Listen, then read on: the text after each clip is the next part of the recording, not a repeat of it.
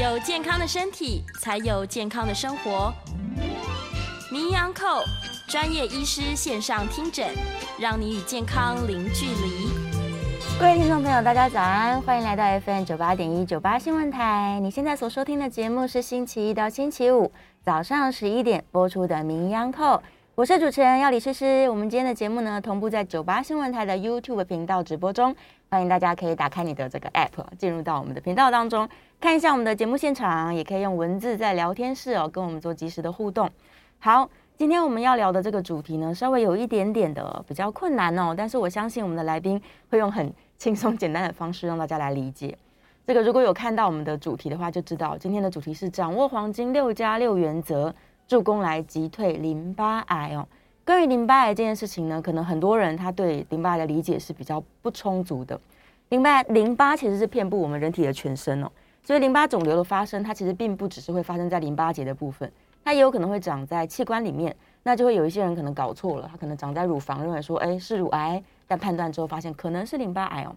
那在所有的淋巴肿瘤当中呢，有一种叫做 DLBCL 的弥漫性大 B 细胞淋巴瘤，这样子的患者，他如果没有经过好就是妥善的治疗的话，存活期呢非常可能是不足一年。所以很多人对于淋巴肿瘤其实是相当恐惧，而且理解度也不够。那我们希望呢，可以透过今天一集的节目啊，可以让大家稍微更加的认识，而且有很多的好消息哦。我们今天的来宾要为我们带来，好，欢迎我们的来宾是林口长庚医院血液科的苏义军苏医师，欢迎苏医师啊。呃，谢谢诗诗，大家早安。呃，我是林口长庚医院血液科苏义军医师。那今天要跟各位听众朋友来聊关于淋巴瘤这个主题。那在淋巴瘤呢，事实上在跟其他的实体肿瘤比起来，它相对发生率不是那么高。在我们国健署的癌登资料里面，我们淋巴瘤的发生率是随着年纪的增加而上升。非核结晶式淋巴瘤的发生率呢，大概是十万分之十一到十三。那男性的比例呢，是稍微比女性还要多一些些。那在淋巴瘤的部分呢，大家现在在这个年代，毕竟大家还是闻癌色变，因为听到哇癌症，那真的是。天呐，那我还剩下多少的时间？这样，是那我们先来了解一下，说在淋巴瘤的就是部分，嗯，可能会有哪一些比较常见的症状？是那首先呢，比较常见的这边有提到有六个症状，嗯，哇，我这样子看不到，不好意思。那这边比较常见的六个症状里面呢，线上直播的朋友应该是可以。看得到我们的这边有六个六大症状的图，分别是烧、肿、痒、汗、咳、嗽。那这六个症状呢，事实上它相对比较不是那么的具有特异性，是有很多的一些疾病啊，或是感染，可能也都会有这一些症状跑出来。嗯，那在比较典型淋巴瘤造成的发烧的部分。大多是已经都排除了其他的原因，排除了细菌感染、病毒的感染，或是其他霉菌的一些感染，那还是持续的有发烧的情形。那这样的发烧呢，比较会出现在晚上，那尤其是在下午傍晚的时候，可能会有发烧。那发烧的话，可能呃病人自己会有感觉说，哦，我现在好像寒寒，或是会发冷。那有时候是没有感觉的，是凉到发现说，哎，发烧了。嗯，那除了发烧的之外呢，有可能会有肿。所谓的肿呢，就是有淋巴结肿大。淋巴结呢，我们比较常见分布比较密集的部位，像是在颈部两边的腋下，还有属膝部，这个是淋巴结分布比较密集的部位。那有一些淋巴瘤，它如果不是以淋巴结肿大来表现的，那病患可能会有肝脾肿大，也就是会有肚子胀的情形。嗯，是。那在皮肤痒的部分呢？这个痒通常并没有一些明显的疹子跑出来，那会发生在像是晚，通常会是在晚上洗澡过后，听起来好像跟长辈的冬季痒很像，非常难以分辨。真的，真的。所以这些症状其实。它的特异性不高。嗯，那再来，在发汗的部分呢，大部分是在晚上睡觉的时候，哦。那睡一睡，明明也不是更年期，或是呃室内温度也都维持的 OK，但是睡起来就是一身汗，那被单、床单也都浸湿了。嗯，那在咳嗽的部分，因为淋巴瘤它可能会长在我们的前纵隔腔，那会去压迫到气管，或是有压迫到我们两边，或是长在肺的部分，这些有可能会有一些干咳或是喘的情况会发生。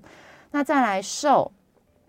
瘦的部分是非常的主观的。那我们在临床上呢，我们会去问说，在瘦的部分，就是如果没有刻意在量体重的话，嗯，我们会去问，那穿裤子、穿衣服有没有发现，哎，那个要扣的那个扣子的部分越扣越里面了。嗯那最近好像也没有特别吃的比较少，也没有增加活动量，但是体重却一直减轻。嗯但在瘦的部分，吼，呃，今天如果体重是从一百公斤降到九十五公斤，嗯跟体重从三十五公斤变三十公斤，那这个的严重的程度是不一样的。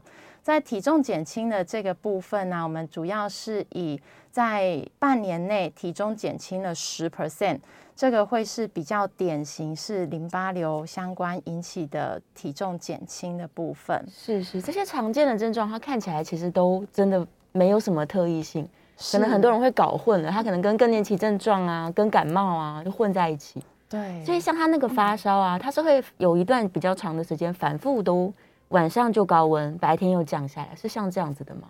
对，呃，就是它会反反复复，可能吃退烧药稍微会退，哦。那或是说去其他的医疗院所，是。那在用药里面，如果说有一些非类固醇类的消炎药，或是用了一点点类固醇，那它那个烧会退的还蛮明显的。哦，那在呃，以我们医院来说，其实有不少病患是因为不明原因的发烧，那住到感染科的病房。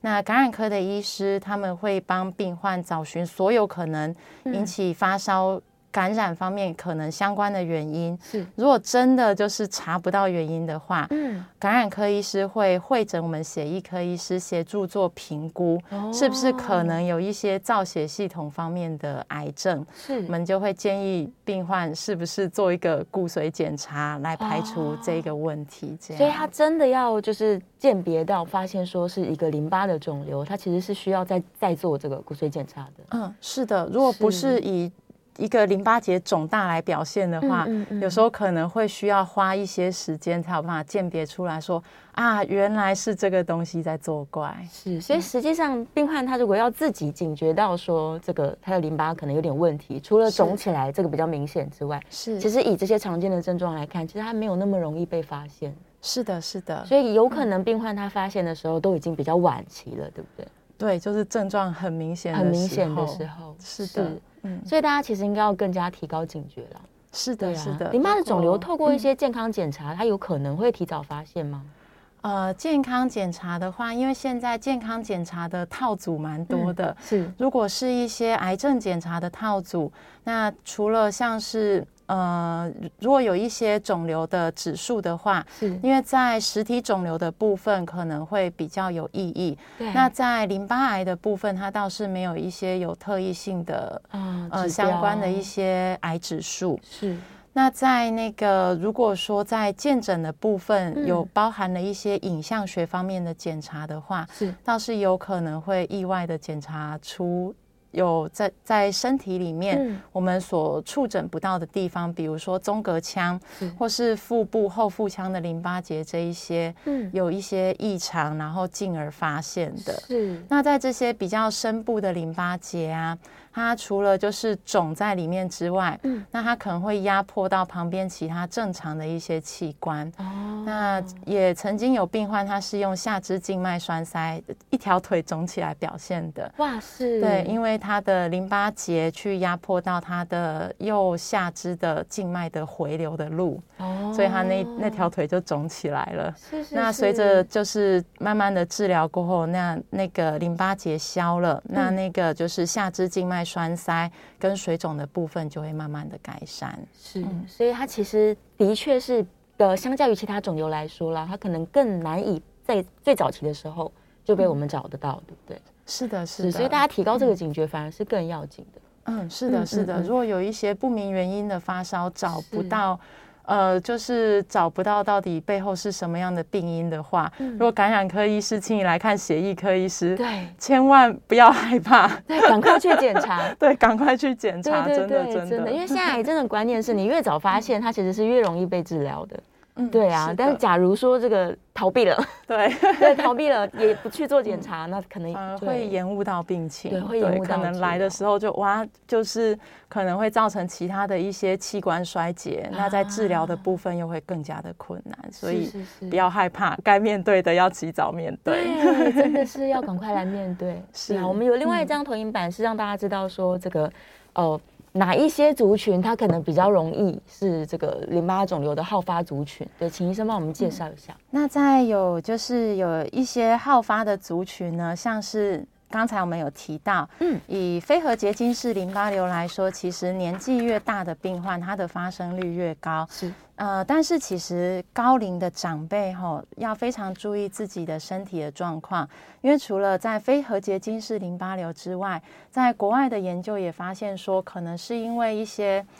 嗯，不确定是什么样的原因，也可能会造成那个，就是我们造血细胞里面有一些染色体或基因方面的一些异常，嗯，所以有可能会有其他一些造血方面的问题跑出来。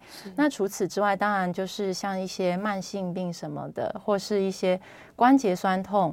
呃，骨头酸痛找不到原因，这个也有可能会跟一些造血系统方面的癌症相关。所以高龄的长者其实要非常注意自己的身体的状况。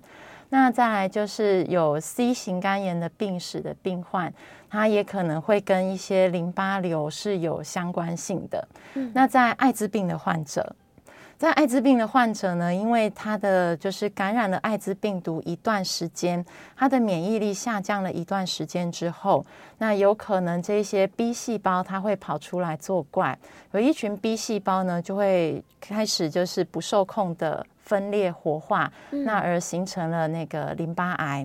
那如果病患来呢，他是一个新诊断的淋巴癌，同时又有艾滋病，那其实治疗的部分是。一开始的时候会非常非常的辛苦，那他一方面要需要接受抗病毒的药物，要让自己的免疫再重新重建起来。那另一方面呢，他又会需要就是接受化学治疗。嗯，那化学治疗呢，又会再进一步抑制他的免疫力。啊，所以在艾滋病患的部分，也要非常注意自己的身体。有机会可以治愈，但治愈了之后，千万一定要乖乖的到感染科那边回诊，因为他的就是淋巴瘤会不会复发，事实上跟他本身的艾滋病毒是不是有好好的服药控制是息息相关的。那再来是一些自体免疫疾病的病患。在自体免疫疾病呢，就是呃，我们身体有一群细胞出了问题，它会产生抗体。那这些抗体呢，平常其实是在帮助我们呃抵抗外来的感染。但是这时候产生的抗体却是在攻击我们体内自己的细胞。嗯，那这个就是这就是有这样自体免疫疾病的病患，他可能身体里面潜藏着一群 B 细胞，本身是有问题的。嗯，那就是经过了一段时日，他这一群细胞有问题的细胞，如果不受控的复制增生，那这些之后就会形成有淋巴瘤的情形。嗯。那接下来是 BMI 过重的一些民众，BMI 过重，其实在国外的研究啊，它事实上不只是跟我们淋巴瘤相关，它其实跟很多的癌症都有相关。嗯，所以请大家就是务必一定要保持呃健康的生活形态，吃东西少油少盐，那一定也要多运动，是要让身体。维持在一个比较 fit，BMI 维持在比较正常的状态之下，嗯，对自己的身体，不管是可以降低离癌的风险，降低心血管的风险，这些其实对自己是有帮助的。那再来是淋巴癌的家族病史，如果在你的直系血亲，呃，比如说爸爸妈妈或是小孩，那或是兄弟姐妹。这些有淋巴癌的家族史的话，那自己其实也是要特别的小心。嗯，但是在我们目前临床上面有问到淋巴癌的家族史的比例，事实上是没有那么高的。哦，但也有可能是因为近几年因为台湾的健保制度，那现在医疗方面的进展蛮多的，所以大家国民的平均余命变得比较长，寿命变得比较长，所以慢慢的我们会看到说有一些。淋巴癌跑出来，那至于他的下一代有没有可能之后也会有相同的疾病发生，这个我们会需要更长期的追踪看看。是，那再来最后一个是幽门螺旋杆菌，嗯，呃，这个就是让我们比较意外的是，哦，原来胃幽门杆菌可能会跟一些胃部的淋巴瘤是相关的。哇，那在呃胃幽门杆菌，如果说它引起的是一些比较第二性度的边缘型淋巴的那个淋巴癌的话，嗯，事实上我们可以让病患先接受呃那个胃幽门螺旋杆菌的抗生素的治疗。对，那大部分接受了抗生素的治疗之后，其实他的那个淋巴瘤本身也会跟着一起被治愈。哦，那如果在我们接受了完整的抗生素治疗之后，我们局部做胃镜切片，嗯，还有看到一些残余的淋巴瘤的话，事实上我们可以局部去做放射治疗。嗯，那这一类跟胃幽门螺旋杆菌相关的淋巴瘤呢，它的预后是相对是比较好的，比较好的。对，所以我们在临床上，如果说我看到有胃幽门螺旋杆菌的。感染的情况，不管是我们因为淋巴癌的关系去做分析，嗯，或是说病人因为血小板的低下，嗯，这个感染也有可能会血小板低下，哦，然后意外的发现说，哦，原来是因为胃幽门螺旋杆菌的感染，嗯，那我们有看到这个的话，我们会去治疗，因为我们希望可以就是让它之后会造成这些疾病的那个就是几率可以降低，是是是。是的，其实透过我们了解这些高风险族群呢。医生也让大家知道说，哎，它其实淋巴的肿瘤，它跟我们自己的免疫细胞混乱是相当有关系的。是的，是的。是我们可不可以请苏医师就稍微简单的让大家了解说，因为我们的免疫系统混乱，所以它才会产生这个肿瘤的可能性。那这个实际上淋巴肿瘤的基转，它可能稍微复杂一点。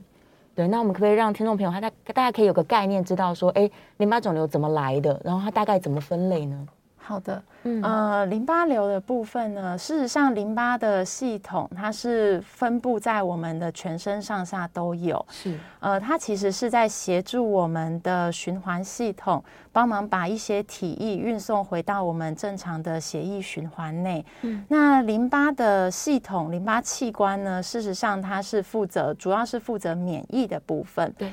那我们身上一些比较明显的淋巴的器官，像是扁桃腺，嗯，然后像是胸腺，然后像脾脏，这些都是我们主要的淋巴器官。那再来这些淋巴结呢，都是在我们淋巴循环经过淋巴结的时候，它事实上是可以过滤掉一些病原菌的。所以它其实，在我们平常的那个就是免疫系统的正常的功能的发挥上面，是相当的重要。那在我们淋巴系统里面呢，我们有分成几种血球，淋巴球有分成 B 淋巴球、T 淋巴球和那个自然杀手细胞 NK 细胞。嗯，那这些是我们主要的一些免疫细胞。那再就是淋巴瘤呢，它有可能会从这三种细胞里面，看是从哪一种细胞它发生了病变，而就是不停的增生，然后就是复制出来的一个淋巴癌。那淋巴癌的部分呢，我们是经由病理切片诊断，所以病理科医师其实在淋巴癌的诊断上面是非常非常重要的。虽然大部分民众。不会，完全不会接触到病理科医师。是。那我们会先分成核结晶式和非核结晶式淋巴瘤。嗯，核结晶式淋巴瘤在国外洋人他们的比例是比较高的。哦，是。那在台湾的话呢，我们其实主要九十 percent 都是以非核结晶式淋巴瘤为主。嗯，那非核结晶式淋巴瘤呢，我们当中又可以经由病理的分类，又再分成九十几种的亚型。哇，有 B 的。T 细胞的和 NK 细胞的，嗯嗯，那因为 T 细胞和 NK 细胞呢，就是在过去并没有一些非常。有效的一些嗯单株抗体或特效药，所以 T 细胞跟 NK 细胞的淋巴瘤跟 B 细胞比起来是预后是比较差的。是。那在 B 细胞的淋巴瘤呢，最常见的就是我们今天要讲的弥漫性大 B 细胞淋巴瘤，大概占了有三十到四十 percent。嗯。那弥漫性大 B 细胞淋巴瘤，随着现在的检验技术的进步，我们可以再去做一些特殊的染色，或是去做像是那个免疫荧光染色啊，或是基因的分析。嗯，那一些恶性的细胞，它上面的基因突变，它又可以再分成十几种的亚型。哇，对，所以其实现在我们可以根据这一些。检验技术的进步，然后再看病人本身的身体的状况，然后去定制一些比较克制化的，就是比较精准的医疗，去帮病患评估怎么样做治疗，对他来说是最有帮助的。是是是，所以其实这样听起来，大家就就是听众朋友可以了解说，事实上淋巴肿瘤。它的发生当然是跟我们的免疫系统有关，是，但是因为它的这个突变型，就是它的它的变化型太多种了，是。对，所以事实上是每一个人的状况可能都稍微有点不同，它需要经过精密的诊断，是，那诊断之后呢，医生才能够对症下药，是。对，给予这个病患他最适合的治疗，是。对啊，所以我们在下一段节目当中，我们就要请医生来，呃，让大家知道说，以目前的治疗来说，即使是我们发现的时候，不一定是那么的早期。对，但是通常我们可能医生有非常多的这个治疗的方式，然后也可以让病患呢，他能够得到一个妥善的，呃，延长他的生命，甚至是可以让他这个病况是可以好转的。是对啊，就像刚刚医生聊到这个关于幽门螺旋杆杆菌的部分，因为病因很明确。是的，对，所以 如果是因为这个原因发生的肿瘤，它其实反而是非常可以就是被治疗好的。是的，是的，对对对，但其他状况可能就不一定。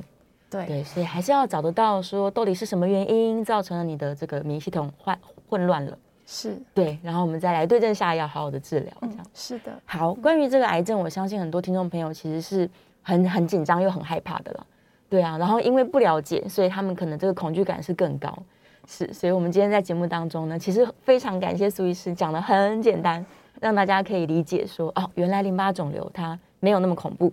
对，然后我们等一下呢，这个广告回来之后，就可以让大家了解说如何去治疗它。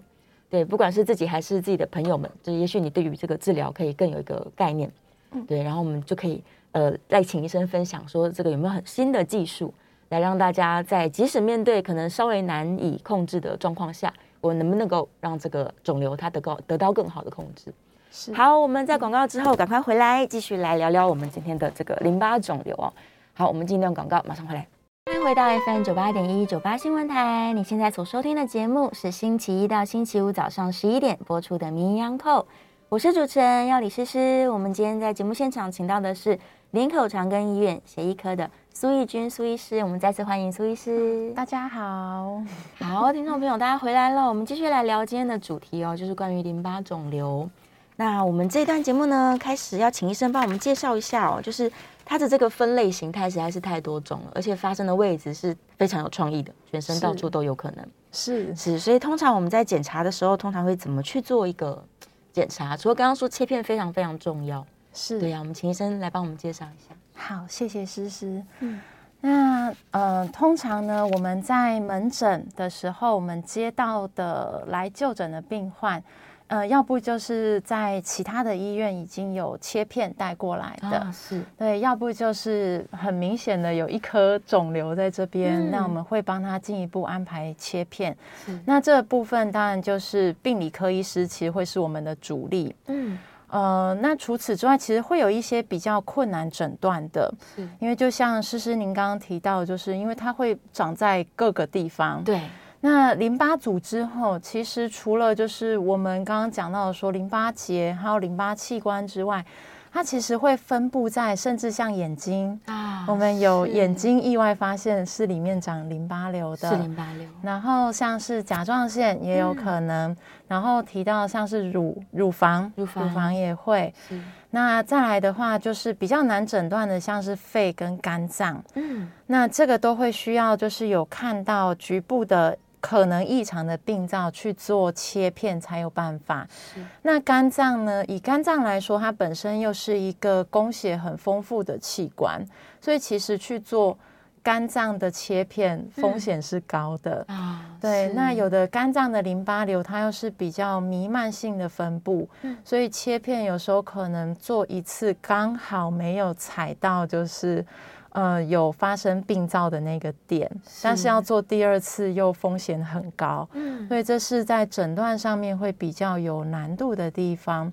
那再来还有一种就是恶性度很高，那又非常难诊断的，就是血管内的弥漫性大 B 细胞淋巴瘤。啊那个也是要刚好切片有切到那一段的血管，才有办法被诊断出来。是。那通常病患的表现也是发烧烧了一段时间，但是可能没有明显的淋巴结，嗯。那但是他可能会有一些栓塞的表现。哦，对，所以这个就这个在诊断上面会真的比较困难，我们非常的倚重病理科医师。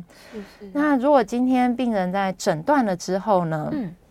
再来我们就会要跟就是病患讨论治疗。是那治疗的部分，我们就像今天在打仗，我们必须要先把敌人的样子先看清楚，对，那弱点看清楚，嗯拟定好方针，那我们再来决定说我们要怎么治疗。是那所以诊断之后，那再就是分歧很重要。嗯分歧的部分呢，我们除了影像的部分啊、大家其实都会问说，那医生我是第几期？对那淋巴癌的分期呢，它其实跟实体肿瘤的概念不太一样。嗯那分期的概念比较是影响到的淋巴器官或是淋巴结的那个影响的范围有多广。哦那我们会以横膈膜做一个分界。是那第二跟第三期主要就是分说它是不是有跨过横膈膜。嗯嗯就是横膈膜上下都有淋巴结受到影响。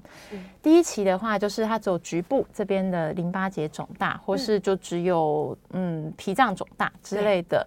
那第二期的话呢，就是在横膈膜的同一侧有多个淋巴结或是淋巴器官有受到影响。是第三期就是上下都有。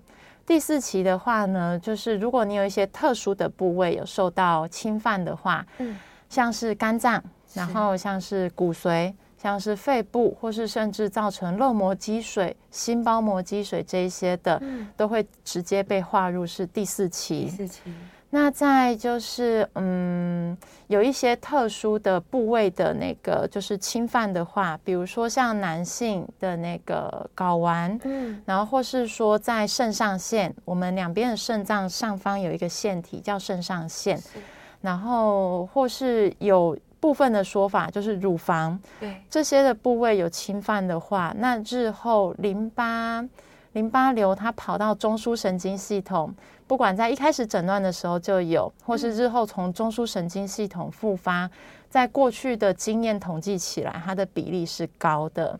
是。对，所以如果说今天我们是希望这个病人他的淋巴瘤可以在第一轮的治疗后嗯。就可以治愈，对。我们或是我们希望他从结束治疗到复发的时间可以长一点的话，嗯。那我们也会看病人的状况，跟他讨论是不是需要加做脑脊髓腔室内注射的化学治疗，哦。去预防或是直接治疗这样。是是那除了这个影像的检查之外，影像我们主要是做正子扫描。嗯，那如果说我们今天怀疑脑部或是在脊椎里面是有淋巴瘤的，那我们也会做一个核磁共振，去局部看看它的淋巴瘤影响到神经的范围有多广。嗯那除此之外呢，我们也会做个血液检查。血液检查我们会看看说是不是有看到一些异常的，不管是白血球，或是有贫血，或有血小板低下。如果有这些情形的话，那我们会建议要加做骨髓检查。嗯或是在正子扫描，我们看到说，嗯，骨髓的部分可能是有侵犯的，那我们会建议病患要接受骨髓检查，嗯嗯。因为他如果说有骨髓的侵犯的话，一来它是直接变第四期在定义上，那二来他在接受治疗的时候，因为骨髓里面那一些不好的淋巴瘤细胞正在凋亡，嗯。但是好的还来不及长上来，哦。所以他在接受治疗的时候，他可能血球下降的风险跟维持的时间会比其他的病患来得高，来得长。那除此之外呢，我们就是也会做其他的一些，像是肝肾功能的检查，因为我们要评估。就是病患接受化疗的部分，然后还有心脏的检查。那因为有一些化疗药物可能对心脏的功能会比较有一些损害的情形。嗯。那在我们刚刚有提到说，非核结晶式淋巴瘤，它其实有那么多的分类。对。那在恶性度的部分，也有从低恶性度到比较高恶性度，来势汹汹的，长得很快，可能不到一个月就哇，整个淋巴结都肿起来。哇。那在这些细胞长得那么快的时候，它就是会一下子这些肿瘤细胞会产生很多的代谢废物。是。那代谢废物呢？其实主要也是靠我们身体正常的器官在代谢，最主要的代谢是肾脏啊，是对，所以可能会有一些所谓的叫肿瘤溶解症候群。嗯，那就一开始会有像是急性肾衰竭，尿酸非常的高。那尿酸会高到什么程度呢？我们正常是正常值是七以内，嗯，那这个尿酸值它可能会高到三十几。是，所以像是我们的肾脏科好朋友，嗯，如果看到这种极端值的尿酸的话，也会请我们血液科医师帮忙评估看看，是病人是不是有一个血癌或淋巴癌正在肿瘤溶解。哦，是。那如果说病患一开始来，他有这一些像是急性肾衰竭，或是影响到肝脏有肝脏衰竭的情况，那他在一开始接受化疗的风险其实是。相对是比较高的，嗯，那在第二性度的淋巴瘤，嗯，听到说，哎，第二性度好像可以放心一点，对对对，是的，第二性度可以放心一点，没错。但是就是往好处想，就是第二性度的淋巴瘤，哈，呃，尤其像是有一些是脾脏的那种边缘边缘型的这种淋巴瘤啊，在国外的一些存活的统计上面，都是用十几二十年在算的，没有错。是。但是这一类的淋巴瘤其实很难被治愈，嗯，因为它长得很慢，所以它对于化疗药物的反应相对就不是那么的好。哦，对，所以这一类的淋巴瘤呢，一开始诊断的时候，它如果说只有在局部的区域，那不一定有造成一些什么明显的症状的话，加上如果病人年纪又大，嗯嗯，事实上我们是可以。先追踪的，而不是直接去用化疗治疗他。所以，他策略是和平相处，对，然后去追踪看看，看他有没有扩散，有没有越长越多，有没有造成一些器官功能的损伤。嗯，如果追踪起来两三年都很稳定的话，那建议先追踪就好，不要去动它。但是如果说它有造成一些症状，比如说越长越大，或是它长在肠子里。那它造成肠子的阻塞，或是不停的拉肚子，影响到一些生活方面的一些，嗯，我们的生活品质。对，那这个就可以考虑看它长的部位，我们来拟定治疗的方针，看是用放射治疗，或是如果局部的话，在肠子的也可以考虑用手术的方式去治疗它。是是，所以听起来其实积极或者是不积极，是取决于这个肿瘤的鉴别诊断。对对，就是你要先确认说它到底是比较趋于恶性的，还是比较趋于良性的。是的，是的，所以不见得要非常非常积极的去处理它。对，如果是低恶性度的话，就是如果是用很积极很强的化疗去打那些肿瘤的细胞，它可能一来不一定有消的那么好，哦，那反而造成了很多的。副作用是，还有后续一些免疫力低下的时间，一些细菌、霉菌、病毒或甚至是结核菌的感染，对，会付出一些代价，比较大的代价，对，病人会比较辛苦一点，对，所以我们会看病人的状态来，嗯，就是还有看看肿瘤的形态来决定说，那我们要不要很。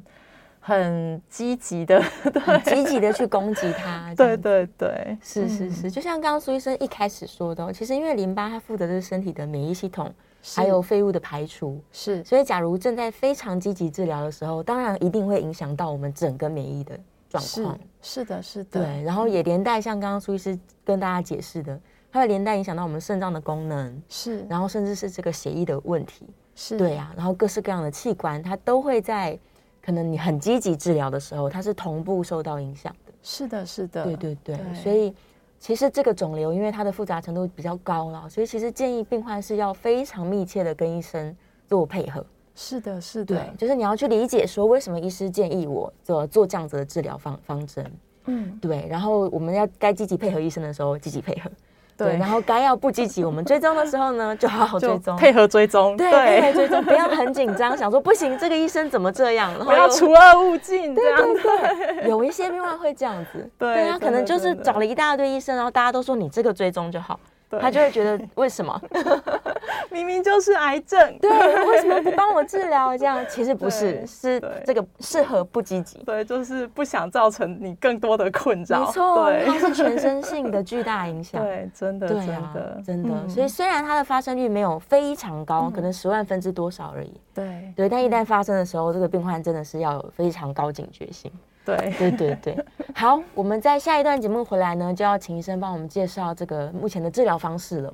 对，而且其实在这个访纲当中，我看到很多都是好消息。是，对，所以大家不用这个 太太悲观，其实是有非常非常多好的治疗方式的。好，我们休息一下，进一段广告，广告之后回来，来赶快听苏医师帮我们介绍。欢迎回到 FM 九八点一九八新闻台，你现在所收听的节目是星期一到星期五早上十一点播出的《名医央叩》，我是主持人要李诗诗。我们今天节目现场的来宾是来自林口长庚医院血液科的苏义军苏医师，再次欢迎苏医师。诗诗好，大家好。好，我们刚刚广告前跟各位说呢，其实这个苏医师今天要带来的是好消息，是对，就是我们 其实在这个淋巴的治疗上，虽然它很复杂，它的变化很多，但事实上治疗现在是有非常非常好的这些方针哦。是，所以这段节目我们就要请苏医师来帮我们介绍一下怎么去治疗淋巴肿瘤。好的。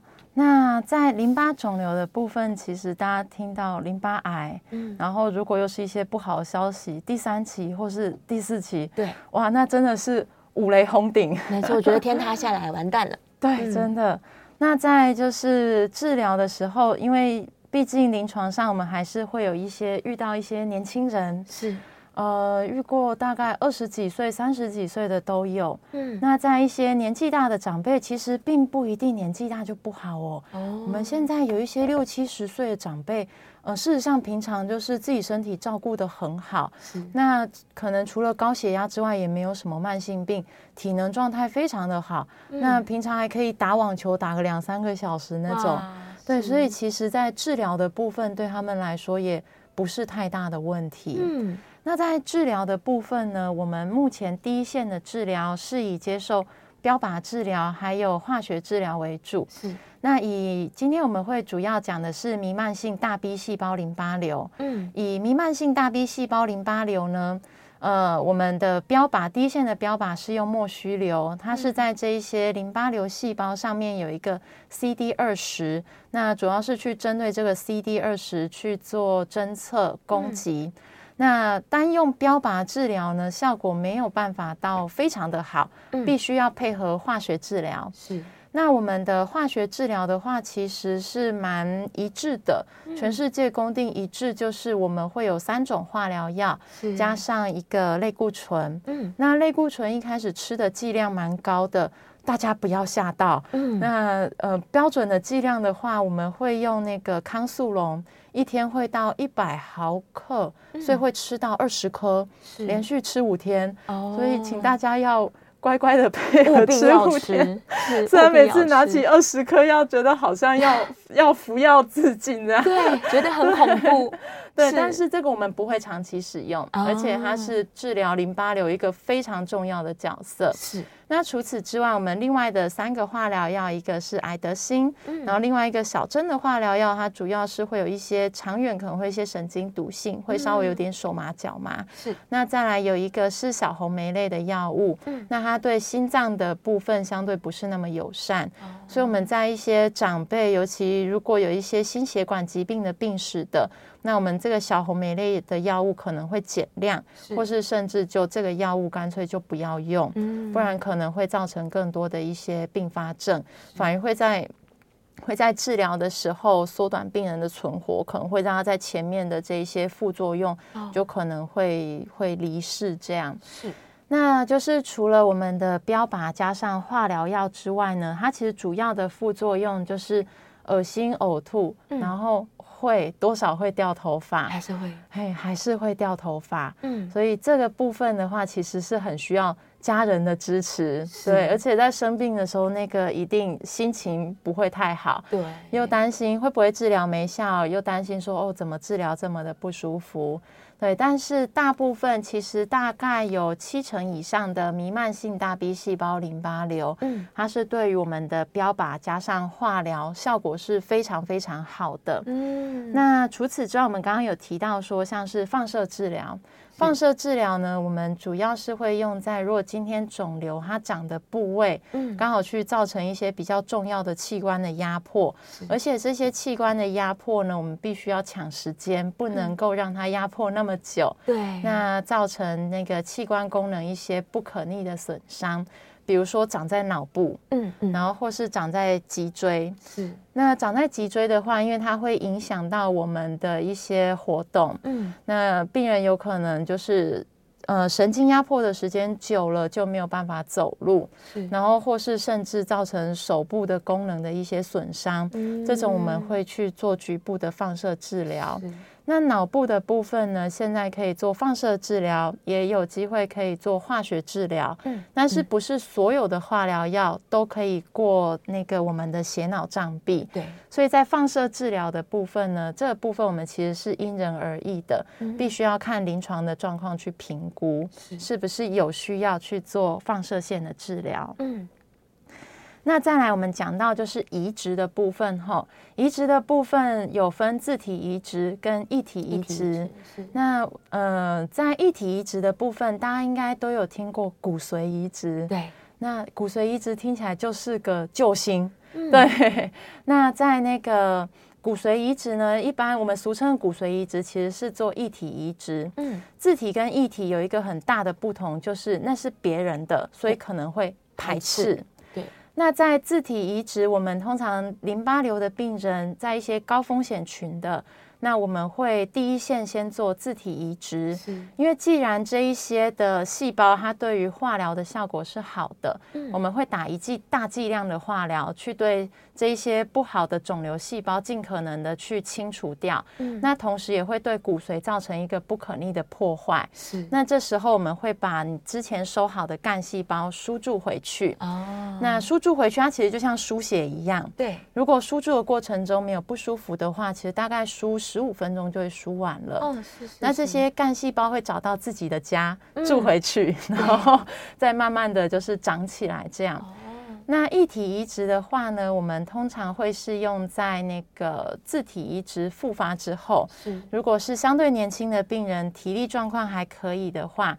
那我们会帮他找合适的捐赠者，嗯，不管是兄弟姐妹，或是小孩，是或是慈济骨髓资料库的，就是不认识的有缘人的嗯捐赠者，那我们会去帮他做异体移植。是，那异体移植的部分，因为要考虑到排斥，那后嗯面血球回升之后还有排斥的问题，这个就比较复杂。